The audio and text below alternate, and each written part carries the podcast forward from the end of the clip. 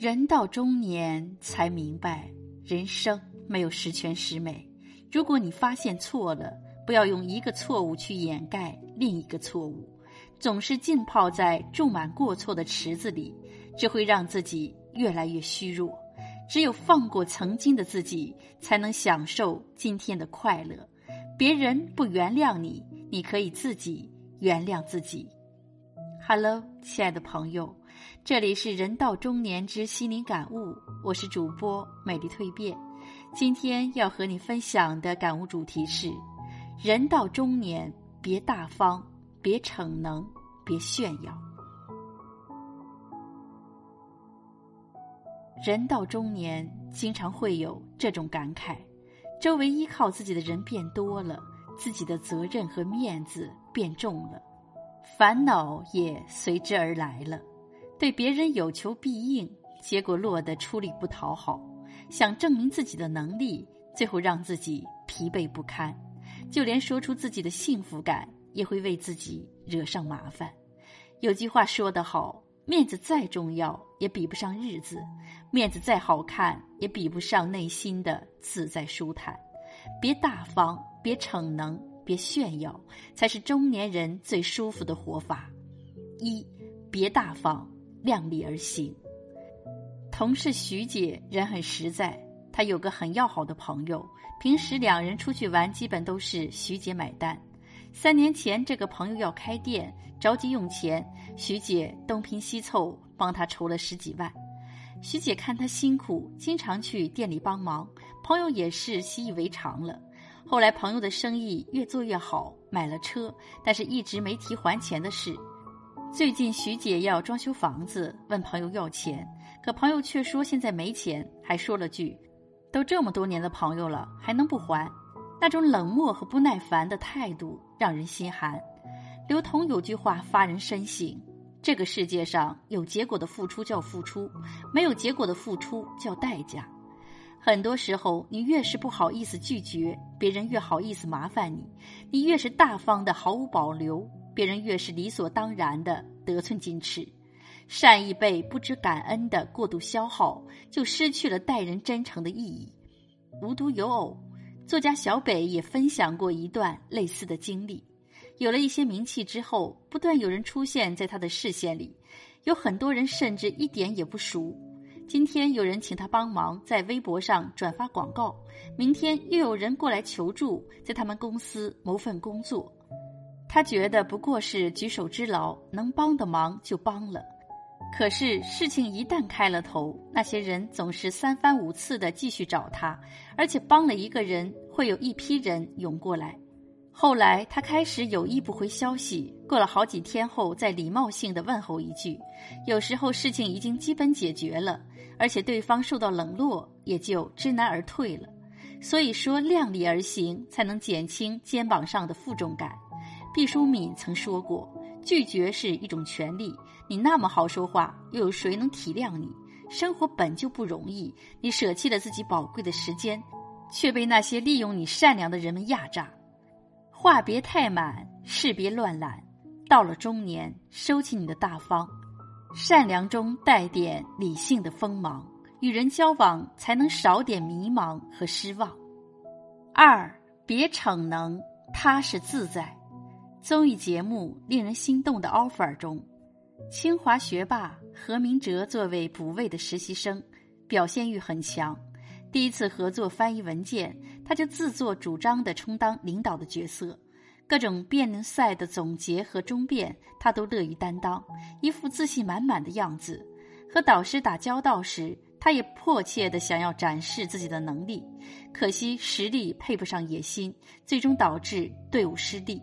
他爱逞能的性格引起了队友和观众的一致反感。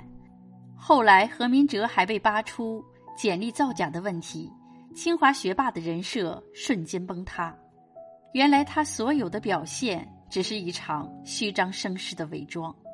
《示弱的力量》一书中有句话很扎心：不敢示弱，不过是因为过分渴望认同感，不敢接受自己的不完美，不敢承认自己是普通人。没有实力的人内心极度脆弱，为了刷新存在感，努力营造出强悍的感觉，极力掩盖自己内心的不安和自卑，结果逞得了一时风光，却经不起事实的考量。有一对夫妇，妻子是著名雕塑家，丈夫是普通职员，结婚数十年，恩爱如初。妻子事业有成，在生活上却是个低能儿，连油盐酱醋都搞不明白，一切家务都由丈夫亲力亲为。丈夫生病住院，想喝一杯特色豆汁，妻子磨了水发绿豆，捂了两天，用细火熬好，又切了细细的芥菜丝，淋上麻油，就是老字号的味道。可妻子却谎说豆汁是在店里买的。原来丈夫擅长的只有厨艺。她想让老公突出自己的优势，老公虽然嘴上发发牢骚，却忙得不亦乐乎。有句话说：“只有弱者才会逞强，强者往往懂得示弱。何必逞能？示弱本身就是一种智慧，一种力量。如果太强势、太能干，不单自己受累，还会让别人觉得自己的能力无处施展。”学会适当示弱，让别人得到被重视的感觉，给他们留点缝隙去关心你，你也会活得惬意自在。三，别炫耀，做好自己。都说缺什么越炫耀什么，炫耀来源于内心的缺乏感。可是不管有心还是无意，炫耀总会让人失去一些东西。博主小谢老师讲到。有个女孩的父母给她全款买了房子，当她告诉朋友和闺蜜后，朋友直接把她拉黑了。闺蜜没有表现出一丝喜悦和祝福，只是酸酸的说了句：“你家可真有钱。”正应了那句话：这世上真心希望你过得好的人，也许只有父母。表现自己的优越感，只会映射出别人的不堪，让对方心态失衡，自然而然的会疏远你。所以说，与其炫耀。不如不动声色地过好自己的日子。国学大师王国维邀请溥仪到家中做客，饶有兴趣地展示自己半生的珍藏。溥仪却没有多大兴趣，还说字画古董是赝品。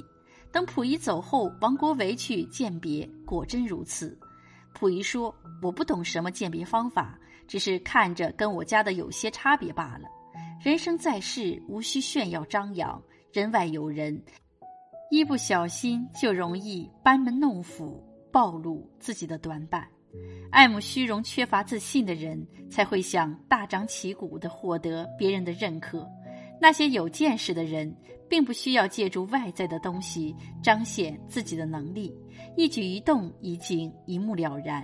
这正如一书所说：“真正有见识的人，从不炫耀。”他不会告诉你读过什么书，去过什么地方，有多少件衣服，买过什么珠宝，因为他没有自卑感。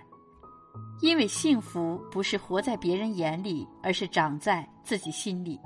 同样，一个有修养的人会守住自己的才华，不轻易声张。曹操忌惮刘备与他争夺天下，刘备便隐藏抱负，故意装作胆小怯懦，让曹操彻底。放松了警惕。真正聪明的人，谦卑低调，向内审视，向外探求。他们内心丰盈而平静，悄无声息地蓄积自己的实力。一旦时机成熟，必然让所有人刮目相看。四人到中年，学会沉淀。心理学中有一个定律，叫做适度定律，是说在人际交往中要把握好一个度。超过这个度，就有可能走向事态的反面。越大方，越容易失望；越逞强，越显得浅薄；越炫耀，越暴露无知。人到中年，要学着沉稳和沉淀，可帮可不帮的忙，量力而行；超出能力范围的事，切莫逞强；值得分享的事，分清场合和对象，保持清醒和低调。把自己的日子过好才最重要。